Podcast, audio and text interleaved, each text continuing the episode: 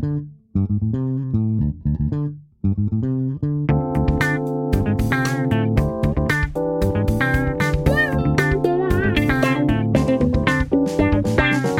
位听众，大家好，欢迎收听艾美奖，我是主持人艾美奖。今天很高兴邀请到一位是我博班的同学，他是现在在花莲好山好水的花莲东华大学的林千里老师。今天他要来跟我们讲一个之前也没有人讲过的主题——佛系口译员做身心灵口译。今天刚好我们有一位是我 Monterey 翻译硕士班的学妹。她从美国回来，今天来探班，所以两位一起介绍。我的学妹叫 Cathy，来林千里老师跟 Cathy 跟听众打声招呼。呃，艾美老师好，各位听众大家好，我是林千里。学姐好，听众好，我是 Cathy。现在先请林千里林老师自我介绍一下。各位听众大家好，我是那个在好山好水东华大学教书的林千里。那今天很高兴可以有这个机会来跟大家聊一聊这个做身心灵口译的经验，还有呃，如果有时间的话，我也可以谈一谈在这个领域里面我自己因为做这样子的专题口译，然后有了什么样的成长。学妹的话，Cathy，她是我们 Monterey 的校友。今天这么巧，她来探班，同时听说你在身心灵成长课程也有接触，是吗？嗯，对，我是很偶然的一个情况下，呃，其实是被同事带去一个工作坊，就是那个萨提尔的冰山理论的工作坊。那他的那个工作坊的名称是对话练习，所以口译嘛。然后我现在在教书，所以我就想说，那去学一学什么是冰山的对话。太好了，那我们今天有专业的学妹在这边，你要帮我提一些问题来问我们专业的口译员、身心灵口译员林千里老师。林千里啊，你是不是有什么称号？我记得你在网络上是叫光头老师。呃，我都是叫我的同学林千里。你有英文名字吗？念书的时候其实就直接叫 Lin，就是我们，叫你 Lin 就姓啊。那去接触了身心灵方面的这个口译之后，很幸运的有一次那个。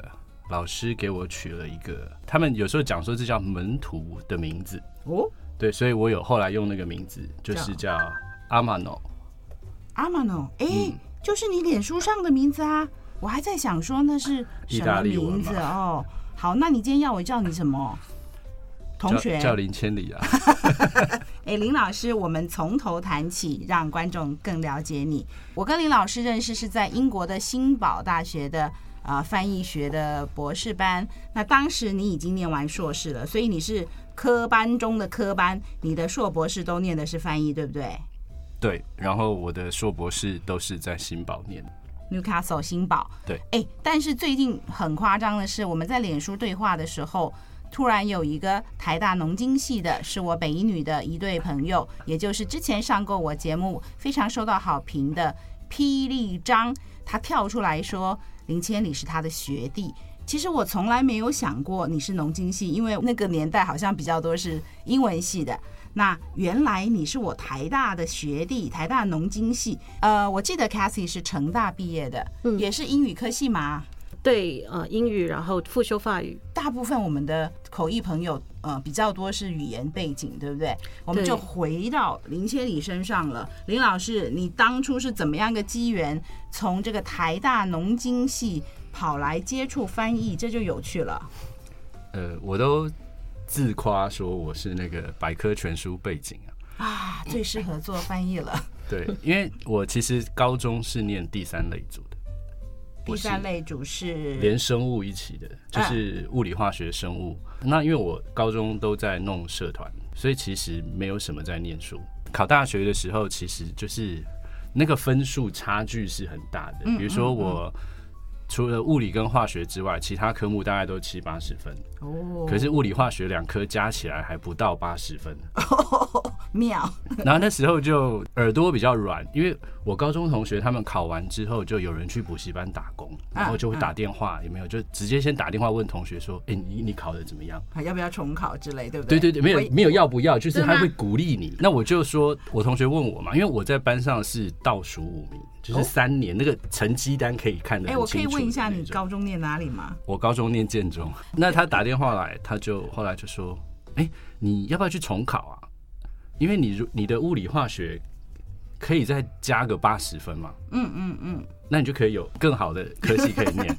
对，那我就想说，我也不知道为什么，我就跟他说，哦、好啊，好啊，好啊，可以试试看。对，然后后来就去就去重考，啊，结果物理化学是进步的，是，但是另外五科都退步，你就还是要维持同样的总分就对了。对，所以我我我本来那一年就有先保留学籍啊，所以我就回到回到台大农经，嗯，对，所以很高兴的。原来我们有非常熟悉的共同的朋友，霹雳张艾美奖主持节目以后，首度这样笑到大声到外面的同事们通通都听到，因为好像在那之前没有笑过这么大声。大家可以回去听他讲的爱情诈骗，还有月老庙，还有我们在北一女做了一些什么傻事啊！我再把这集数放在下面，很好玩的三集。所以后来怎么会跑去念翻译？那个年代好像还不太有人知道翻译是什么。每次我跟人家说我念。口译就下一句就口题译，我说我念我蒙特瑞哦，蒙特梭利就是很多的误解。那你怎么会这么有远见，在那个年代就从农经系跑去念翻译呢？没有啦，其实中间又大概隔了三年。嗯，就求学过程来说，我其实农经念四年嘛。嗯嗯，但是我大学念了五年，因为我第五年延毕去念中文系，因为我想要考中文研究所。哦，对，但是有就是。太小看人家，想说用一年，其实不到一年，因为研究所四月考试嘛。嗯，对，所以你差不多用三分之二年的时间，想要去拼人家念四年的东西，所以结果就隐恨哦。那男生嘛，隐恨了就去当兵，当兵，当完兵就出国念书哦。那我出国的时候，我父亲就跟我说，他就说那个就是国外跟台湾的整个不是教育的体制，而是甚至。主题什么的都会差很多。他说：“你不要急着一定要拿一个学位回来，你就先在外面玩一玩，看一看。”那身为一个还算孝顺的孩子，所以我就在那边念了两年的大学，跑到英国去念。就是我到一个大学去，我想要念他的研究所。是，那我就想说，那我就先修你一年的课。嘿，那再去考你的研究所，应该比较容易吧？我可以问一下，你总共在英国待多久嘛？所以有从大学部到硕士到总共待了九年。九年，哇，算很长啊。博士班五年嘛，然后硕士班两年嘛。对。然后前面那个很像浪人的那种，就是在英国。那因为我已经大学毕业了嘛，是，所以我就跟学校谈说，我不会跟你拿学位，对，但请你不要限制我修课。哦，哎，真的，我我印象中在英国是有听你说过类似的，就是你爸爸鼓励你好像去多体会一下人生，就什么都碰一碰，哎，还蛮符合你的，对不对？你你到大学去，到英国去，你就跟他们谈说，我不要学位，但是我什么课都要修，哎，你的这个性整个就是很适合走口笔译，哎，对啊，可是就是那样念完之后，然后。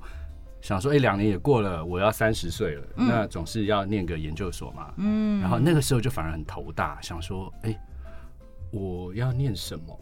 嗯、我本来想要去做喜剧演员，嗯，因为我在那边修课有修戏剧，那因为我我习惯一个人，嗯，所以我的期末报告我就跟老师说我要上台说相声，嗯，那我就是做那个现在讲的很很红的那个站立喜剧，stand up comedy，嗯。他做的不错，哎，哎，有真的在那个，那我就想说，哎，那我就干脆我在学校的活动中心表演，太强大了。可是后来发现，说我如果今天要做一个站立演员的话，我每天得接受多少的资讯，才能够写出好的好的稿子？嗯，想说算了算了算了，可能念书会容易一点。哦，然后就想说，其实我的涉猎大概是四个类组都有了。嗯嗯，就想说那还能念什么？那就去念翻译好了。哦，其实但是一个又是一个小看了，又小看了翻译这件事情。对，可是比较幸运啦，我念了之后发现我很喜欢，啊，就直接就念完硕士还不够，还要念博士这样子，真的很喜欢。所以你大学部的时候也是在新宝吗？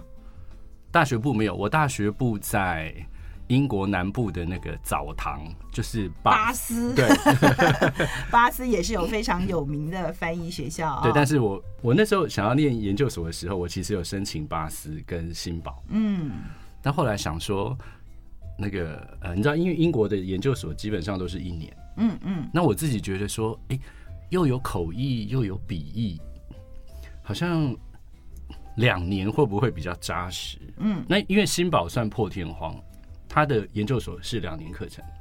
对，你讲到重点了，英国大部分都是一年啊，然后新堡是两年，所以你为了两年去念新堡啊？对啊，我大部分听到都是为了一年不要念 Monterey，因为 Monterey 是两年，然后跑到英国去找一年，或澳洲也是一年，然后你你就这么扎实就对了，人家给你一年不要，我要念两年这样。对啊，因为我也喜欢待在呃学校里面。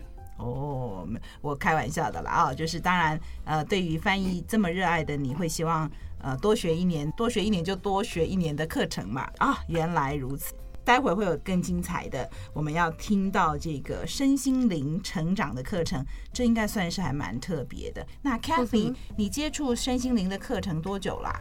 呃，大概两年多，两年多，所以也上了不少的课，是不是？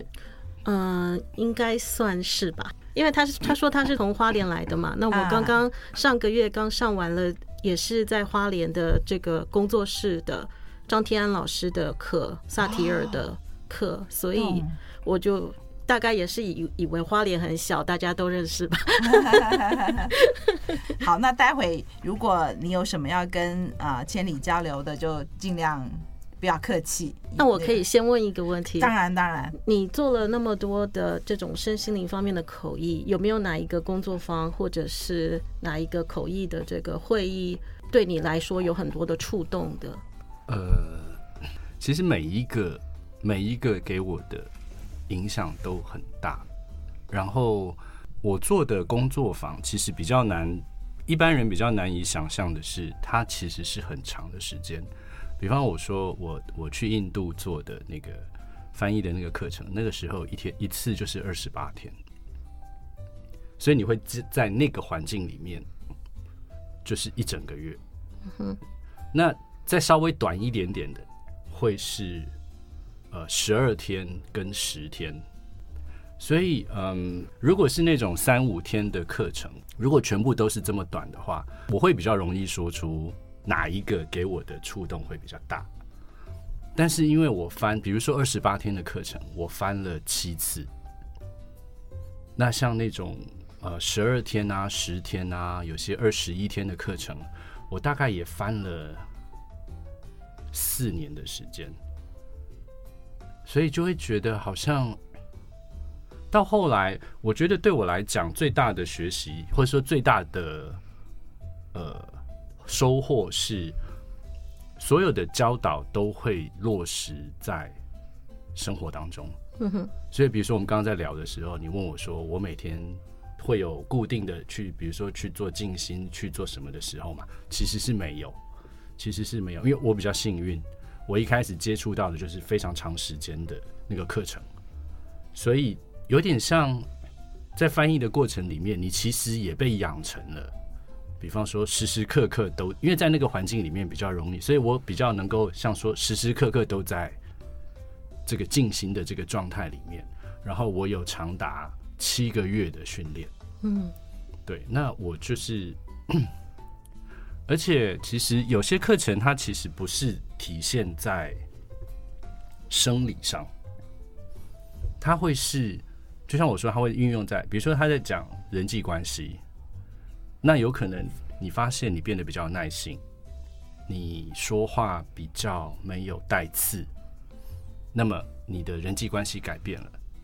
那比如说我我我结了婚有小孩，所以我跟我太太的关系，我跟小孩子的关系，我是老师，我跟学生的关系，它会让我每天都比较快乐。嗯哼，对，就变成好像这个是个常态了。因为这种。身心灵的这种呃场合，常常常都是就是以那种助人的场合，对不对？很多都是大家都是抱着学习的心态来的。然后你身为口译，有没有常常就是有人希望你帮他翻译，然后可以跟老师一对一什么的，然后就是变成说你在休息时间都没有办法休息。有，你的确是去上过工作坊的人。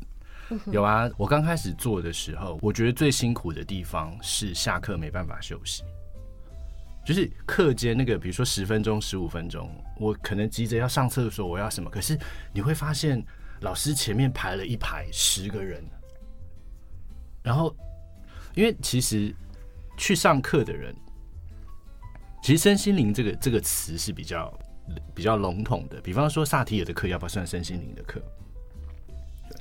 但是我我会我会算哦，我会我会觉得他应该是。我刚开始以为他只是一个沟通的对话的，可是一进去被震撼到了，因为就是一开始老师就说，等一下如果有人哭，如果有人吐，你们都不要觉得，你们都不要觉得太奇怪。然后我那时候心里还想说，怎么可能会有人吐？这也太夸张了。结果没想到第一个吐的就是我，而且我一。我一开始，我我一吐停不下来，出去外面吐了一个下午。嗯，对。哎，那两位可不可以跟我们的听众讲一下那是什么课？因为这种一定有人是第一次听到这个萨提尔，那稍微跟我们做一点背景介绍吧。萨提尔就是冰山理论。那冰山就是说，其实你生活上发生的事情都只是冰山上面浮在那个水平面上面的那个冰山的一角。嗯，其实下面整个庞大的这个有一个庞大的系统，他会帮你去挖掘吗？它等于是帮你凿穿一条路径，一直到最下面。啊，对，嗯，就是他的意思是说，如果有一件事情啊，比方说我前几天在韩国好了，然后。嗯，觉得好像那个店员什么都爱理不理的。嗯，那有人会很生气，有人不会，那是为什么？嗯，那就是他们冰山下面的东西是不一样的嘛。嗯，对。那有些人可能他他就是常常被别人很很就是很轻视或怎么样，他心里有那种很多的不安全感，所以他看到这个店员对他爱理不理，他他就会觉得被轻视了。所以就是对同样一件事情，大家有不同的反应，其实可能背后都有一些是跟自己的内心对意涵，对不对？跟自己内心的稳定度是有关的，对。哦，懂。然后跟你的童年、跟你的过去都是有关的，对。对，我讲比较比较简单一点点，因为我在大学我有跟学生上过类似的东西，就是比方说，呃，通常冰山的上面就是看得到的，所以它比较会是行为，嗯，比方说你。愤怒，嗯，有很大家都会发脾气，可是，在冰山下面，有可能你为什么会愤怒？嗯，有可能是因为你很畏，你很恐惧，你想要先声夺人，嗯，所以那个东西是在冰山下面，就是最大家最常会去讲到的就是愤怒，愤怒的背后会有更深层的的的原因，有的人可能是呃，就是他是恐惧，所以他怕。他觉得说，我如果先发脾气的话，你就不敢对我怎么样，因为我很怕我其实自己不够好，或是怎么样。那我怕你来批评我什么的，我就会受不了，所以我抢先一步。有的人讲话会比较大声，可能不用到愤怒，就是那种先声夺人的那种感觉。我震慑住了你，嗯，你就不会去注意到。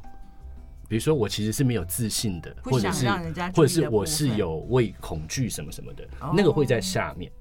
那它其实就是让你知道，其实有时候光是知道这个理论就已经很有帮助了。嗯，就变成说你会知道说，当你看到那个人的行为的时候，嗯，你不用你不会再就着那个行为去有所反应，你会知道说，哎，我要深究一下行为背后其实是有意图的。嗯嗯嗯，所以那个东西，那刚刚你说。比方说沟通，比如说你觉得是这个只是一个沟通，可是事实上人跟人之间绝大多数的问题都来自于沟通。嗯，就是你误会我讲的，我误会你讲的，然后我们就吵架。对。然后如果我们是伴侣的话，那我们就是每天都在吵架。嗯。那其实你说，尤其是像我们，比如说我们是自由恋爱什么的，你说我不爱我太太吗？我太太不爱我吗？你不爱你的男女朋友吗？爱呀，你自己去找来的。嗯，但是为什么到后来变成那个样子？那其实就是沟通啊。嗯，我的老师就说，他就说，你看人最重要的就是沟通。可是我们有上过沟通课吗？我们从小到大上数学课、上英文课、上物理课、上化学课，我们从来都没有上过沟通课。嗯嗯嗯，就像爸爸妈妈也没有上过做爸爸妈妈的课。嗯嗯嗯嗯。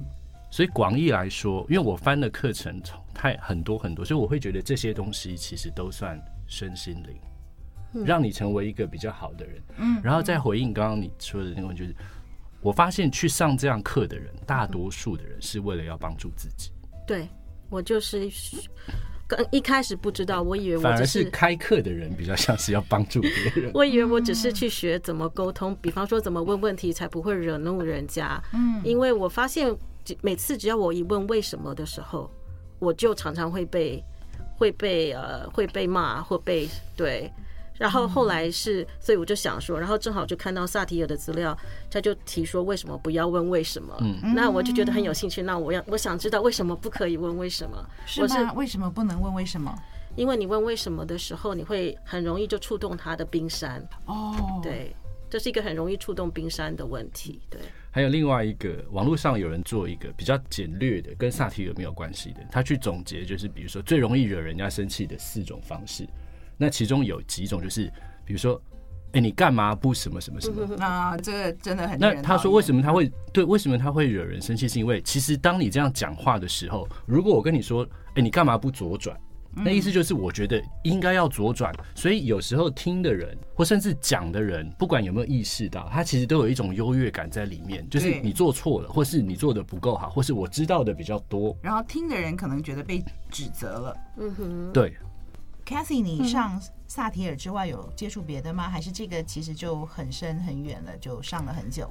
嗯，其实在，在呃二零一二年我外婆过世以后，我曾经陷入了很深的悲伤，走不出来。嗯，那那个时候我有接触一些就是佛教的，然后打坐。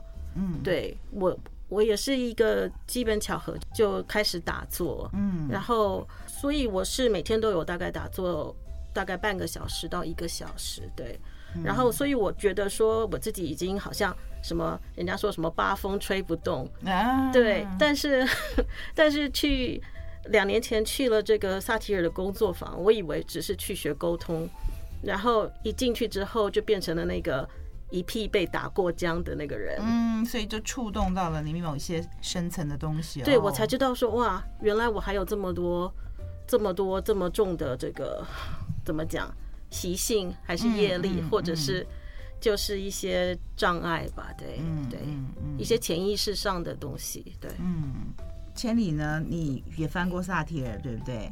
我其实没有翻过萨提尔，只是我翻过。我是那个 NLP 的执行师。那 NLP 的神经语言程式学，嗯，NLP 的缘起，其中有一个，有三分之一是萨提尔。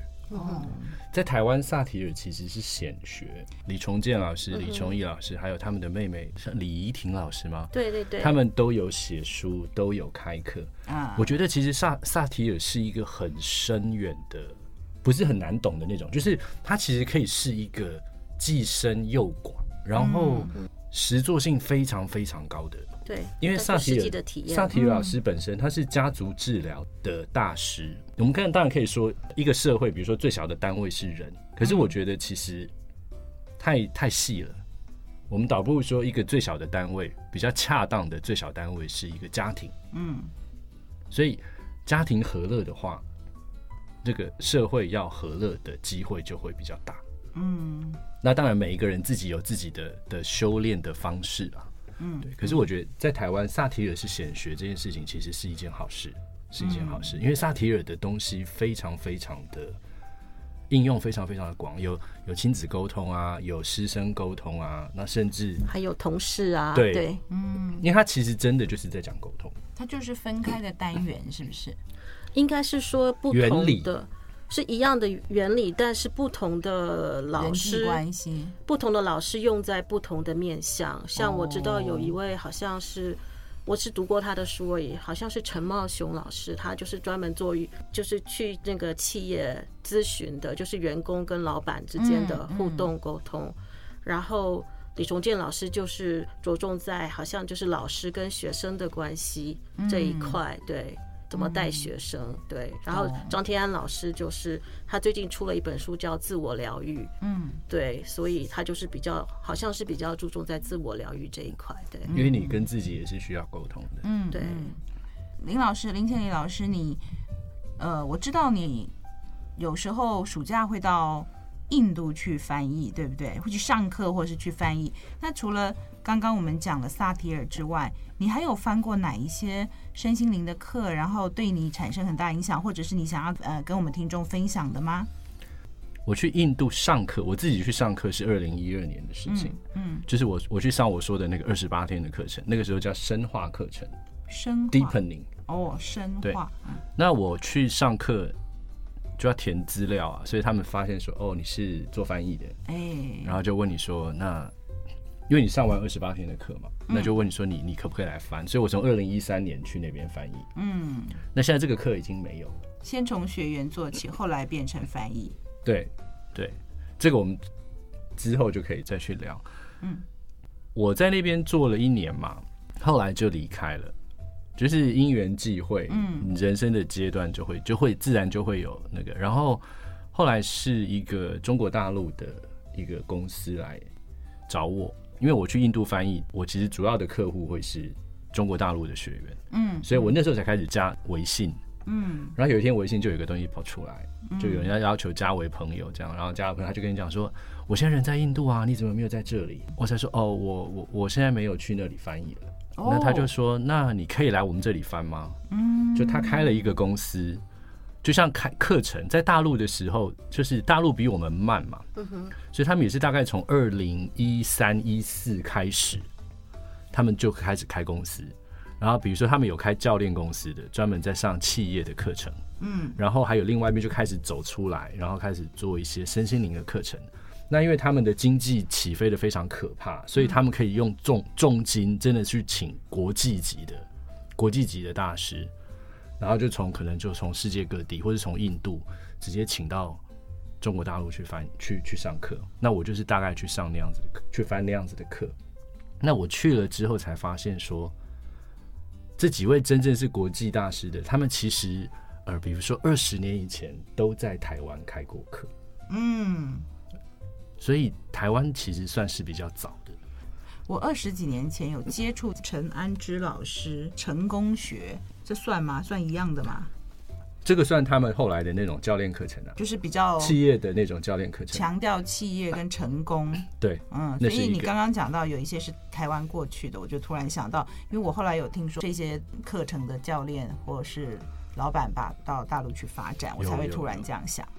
有，我有认识的，像台湾的申心颖老师也是，就是后来就是长期都在大陆，嗯，大陆开课。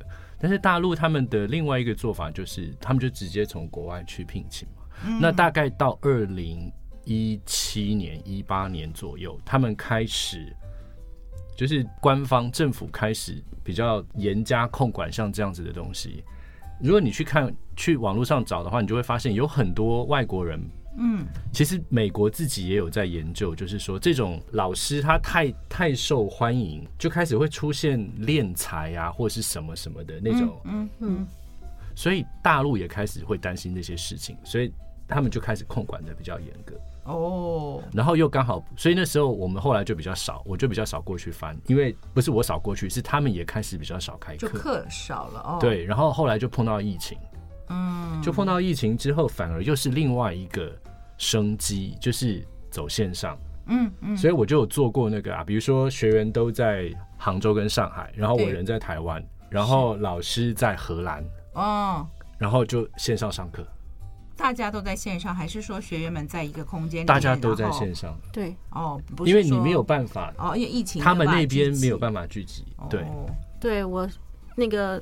大部分的课都是在线上上的，只有几次，只有两次是是这个实体课。对，嗯、那个李崇建老师去美国的时候，嗯，那我这边想问一下 Cathy，就是、嗯、因为他可能也跟我们口译这种沟通有关系，就是在线上上心灵课程或成长课程，跟在实体会不会有什么不一样？然后我也想问你，你。是在台湾或是在美国上，因为 Cathy 现在是住在美国。嗯、那你在上课有没有什么情况下是其实现场是有口译的？那我就会很好奇，呃，这个口译的角色这样。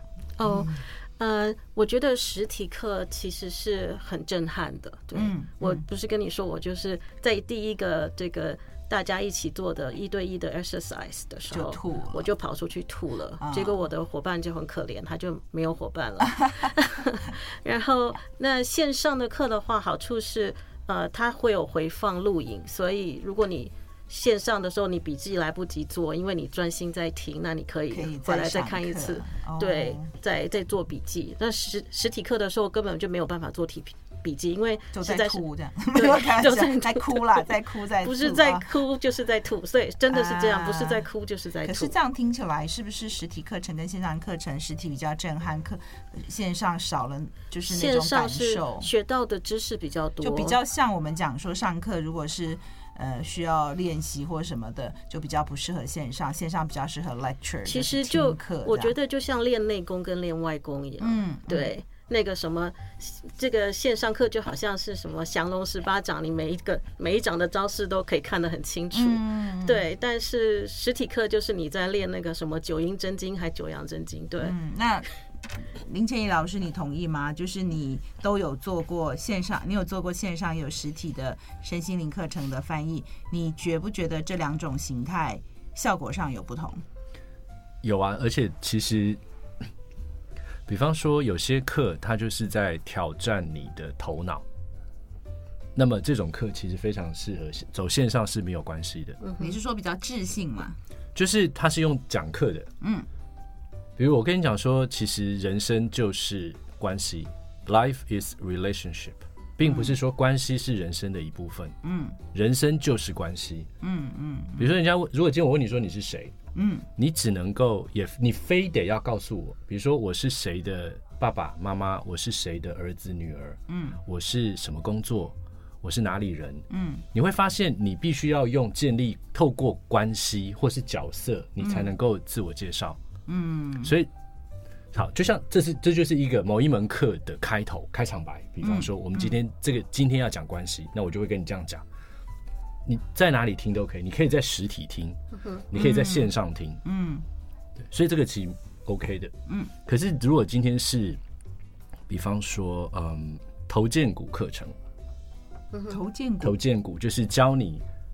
就是要摸、要碰、要碰身体的哦，或者是比如说像灵灵气课程，如果我今天要传授灵气课程的话，我得带着你去感受那个气，是不是？或者是去去扫身体，因为灵气就是可以帮你治疗愈你的身体。嗯嗯，所以你可能要去 scan 你的你的，比如说你躺在前面，就是你的同学躺在前面，然后你把手从他的，当然没有碰到他了，可是可可能从头开始往往脚这样子慢慢的移动。然后你可以感受得到，比方说他的他的身体哪里会吸引你的手停下来哦，就是可能他那边比较，因为你是你是一个管道，你是在传递宇宙的能量，那可能他的比如说我可能会停在你的胃，不是我停，是他很自然就会在你的胃停下来，可能你你的胃不太好或怎么样，所以像这种课程或是呼吸课程，嗯，你很难在线上，特别是需要老师去。不是说你你看着按图索骥就可以，他可能甚至得过去调整。哦，所以要实际操作的还是要线上。实际操作的就真的是没有办法线上，比较没有办法线上。嗯，因为有些东西其实是很精微的。呃，因为你有提到在台湾也上过课，在美国也上过课，当然，呃，身为。口笔译的 Cathy 是语言无碍的，但是我很好奇，说有没有在这其中某些课程其实是有口译的角色？那你在上课的时候是什么样感受？比方，就我们做口译就很喜欢探讨这件事情啊，当然有协助，但是会不会对听得懂的人会不会觉得反而是种干扰？是种非常大的干扰，因为我发现我一直在校对他的翻译。所以这职业病嘛，就忍不住双语对着听，然后非常痛苦，会想要去呃，就是听到错的时候会忍不住的有点反应，这样是吗？心里会一直按捺不住，我到底要不要纠正？因为如果纠正了，当然对所有的学员都有好处，可是可能会对那位口译员造成伤害。嗯，对。那是就忍着不说，又有一点得到内伤的感觉。那你后来呢？后来有说还是不说？因为我在想说，如果不停的打断，不停打断，其实课程也没办法上去，没错，因为那个 flow 会被打断。那呃，就是你怎么判断？比如说，呃，翻的实在是走太远了，偏差太大了，非得把它拉回来不可，不然大家就学学歪了，学错了。但是还是说。嗯，你就忍不住会多次的去打断，就是这中间怎么拿捏？我很好奇。呃，因为我现在已经不做口译员了，我当老师了，所以我觉得，呃，我没有必要去呃妨碍人家口译员的工作，因为我觉得当口译员真的非常辛苦。是对，那就只是，但是我就非常清楚的知道，就是那一段很多人听不懂，嗯，到底发生了什么事？嗯，对，嗯，嗯对。因为像我们自己做口译，我就会感觉到会听英文的人，他就会觉得我们很干扰，因为他其实不需要花这个时间等你。那当然，呃，听不懂的人会非常感谢我们，因为没有我们，他就没有办法吸收。所以有的时候，在一个场合里面，这个口译受不受欢迎，跟里面现场需要听口译的人的比例多少是会有关系的，所以我才好奇说，你一定是听得懂，但是呃，有人需要，就是我的意思是，或我这样问好了，如果可以选择，你会会不会就说我刻意去选一个是不需要有口译场合，会比较学的比较流畅，还是什么之类？有没有类似这样的想法呢？嗯，那倒是不会有，我都是挑我自己觉得有需要的课，嗯，课比较重要了啊，课、哦、的内容比较重要，对，嗯，同样一个场景，我们换到呃林千里身上，刚刚 c a s i e 是学员的角色，那千里呢？你在口译的场合，你觉得你是什么样的角色？然后有没有遇到你来被人家踢馆的？我我觉得第一个是因为通常像这样的课程，我们都是做逐步口译。逐步口译，所以呃，不要跟讲者去重叠，这是这是很重要的。不要一起讲话，对不对？对，因为根据我自己的经验是，大部分身心灵口译的口译员都不是科班出身的，所以他们的 short-term memory 的使用并不是很很自如。他们其实比较仰赖的是主题知识，啊，所以当老师讲嗨了或是讲太多的时候，他就会进来打断，有点像裴洛西的那个、嗯、那个，他就会叠进来。嗯，那叠进来的时候，那因为通常是现场没有人戴耳机，所以一叠进来听英文的人就会听不到，他就会去反应。但是他如果叠进来，老师应该就会停下来，不是吗？对，可是不管怎么样，如果老师停下来的话，老师后面也没讲完。我懂，所以你刚刚讲到一个重点，就是说，呃，我们可以深究的。你说身心灵的口译其实很少是科班出身的，是不是因为大部分都是从学员出身，然后熟悉这个领域，所以他做得好？千里老师是专业口译员训练出来，那你觉得有关于就是我们刚刚讲背景知识来支撑，还是口译技巧支撑？你是两者都有，应该就是翻得非常非常好。但是有的时候我也听到很多都是从学员出身，因为他等于呃不不管是这个身心灵还是其他的课程，因为他其实早就熟得不得了，所以他的精准度会比较高。那我们以一个 outsider 突然被 hire 去做这个口译员的时候，那当然我们会努力的准备，但毕竟可能是第一次啊，那越做越熟啦。那个时候。就你讲的，其实我们所仰赖的是我们的口译技巧，就是边听边翻。那但是有的时候第一次听，万一听不懂，那一定学员也会有有所反应。我的意思是说，嗯，能够兼具一定是更好的。那万一没办法兼具的时候，以你的专业，你会宁可取舍哪一个？你说如果我是主办方吗？对，我会找。主那个背景知识，我会走知识面，嗯，因为其实，在身心灵课程里面，其实可能其实什么都一样，就是在身心灵课程里面，他会需要用到的口译技巧其实没有那么多，嗯哼，他反而是，比方说，如果你是，不是比较多是短逐，不是不记笔记的？对，因为我像我就从来没有在记笔记啊，嗯，那他其实还有一个，就是因为比如说二十八天、二十一天、十二天。那有可能我连续翻了好几年，像我有连续翻五年的课程，它其实会变成是你跟老师的默契，嗯，就是我们会讲好说，那其实因为我我碰到的老师真的都是全世界在开课的，嗯，他根本就很今天没有翻译，可能他还不会，他还不习惯哦。我去印度上课的时候，嗯，我去上的那那二十八天是没有翻译的，因为大家都听得懂英文，是，所以反而最不适应的是老师。哦，就发现老师讲完之后停了一下，然后想说，哎，你怎么了？等翻译？老师说，哦，对不起，因为我们教了这十几年，旁边都有个翻译，现在没有翻译了，反而他不太，他们不太习惯。那其实有时候翻译在翻的时候，他其实也有一点思考的时间，对不对？是吗？而且他在翻的时候，因为底下的人听不懂英文嘛，对，所以比如说你在翻译的时候，老师就可以看看底下，比方说听不懂英文的学员的反应，是不是符合他预期，他想要达到的反应？就不不管他有没有预期，嗯嗯，就是他会，他跟学员的互动其实会呈会体现在我们跟学员的互动上面。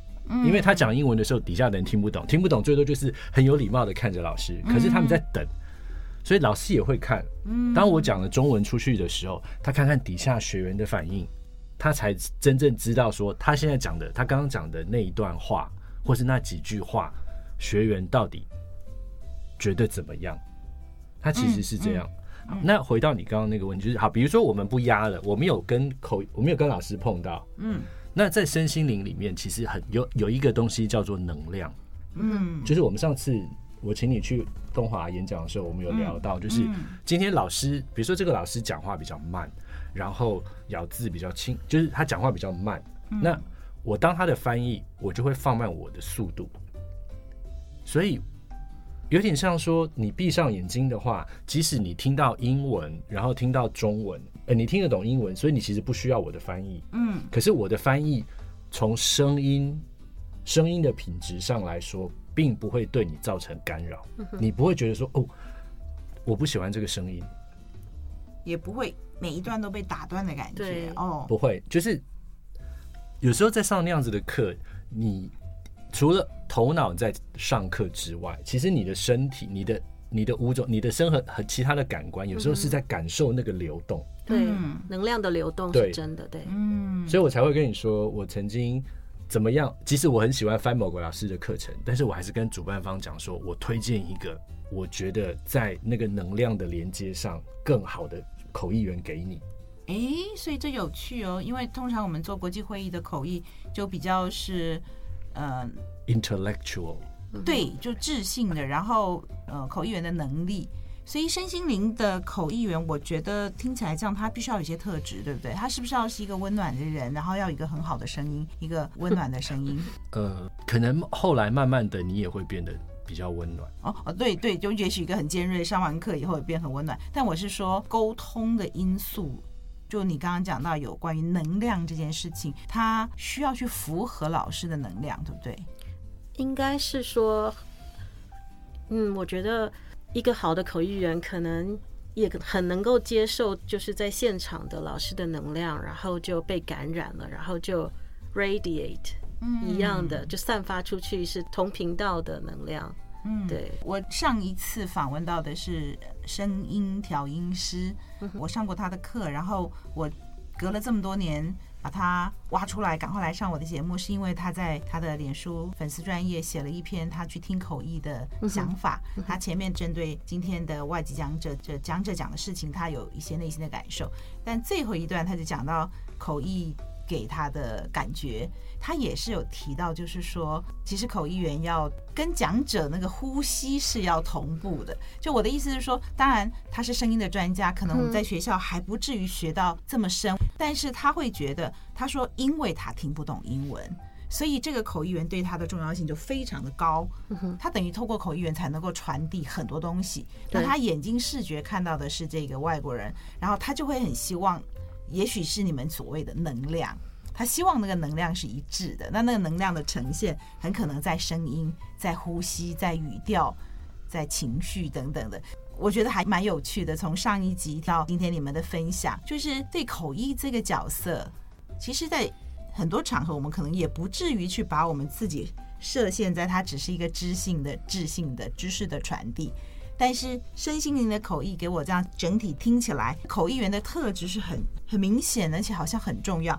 千里老师再跟我们多讲一下，你担任这么多，你觉得什么样的人可以担任身心灵的口译呢？在我们的听众大部分都是口译员，或是对口译有兴趣的，大家可以知道怎么样来进到这一行，或者是往这方向努力，或判断自己适不适合。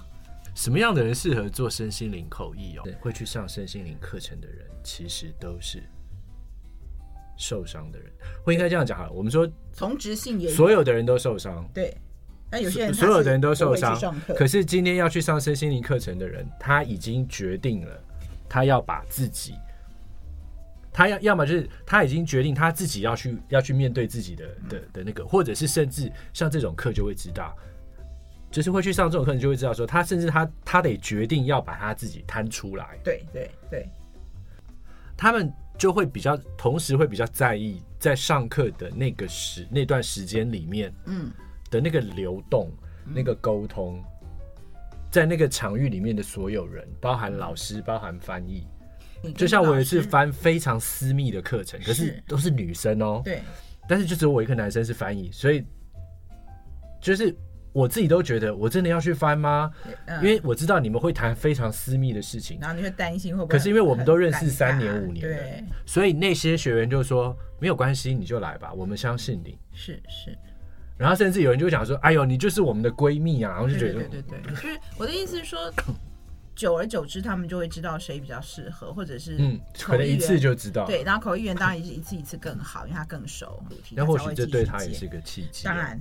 我跟这些老师，其实后来这样子相处下来，其实就有点像兄弟姐妹。其实中国大陆的学员会讲出来最高荣誉，他会就讲说：“你跟老师同频了。”嗯，就是他就是他们就用“同频”这两个字，频率的频这两个字概括所有的东西。对，就像老师这样子，我也跟着这样子，然后甚至有时候你就会发现，有点像被催眠一样，就是老师举手，我也跟着举手。有时候我是不自觉的。对。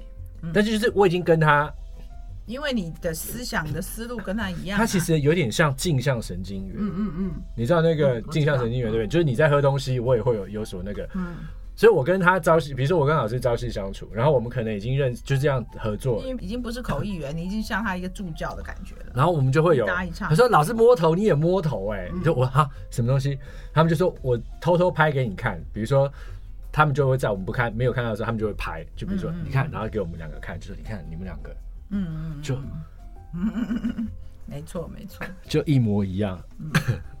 哎，千里呀，那我们今天先聊到这里好了，我还有好多下一集，我们继续再好好的聊一下。好啊，这我非常荣幸。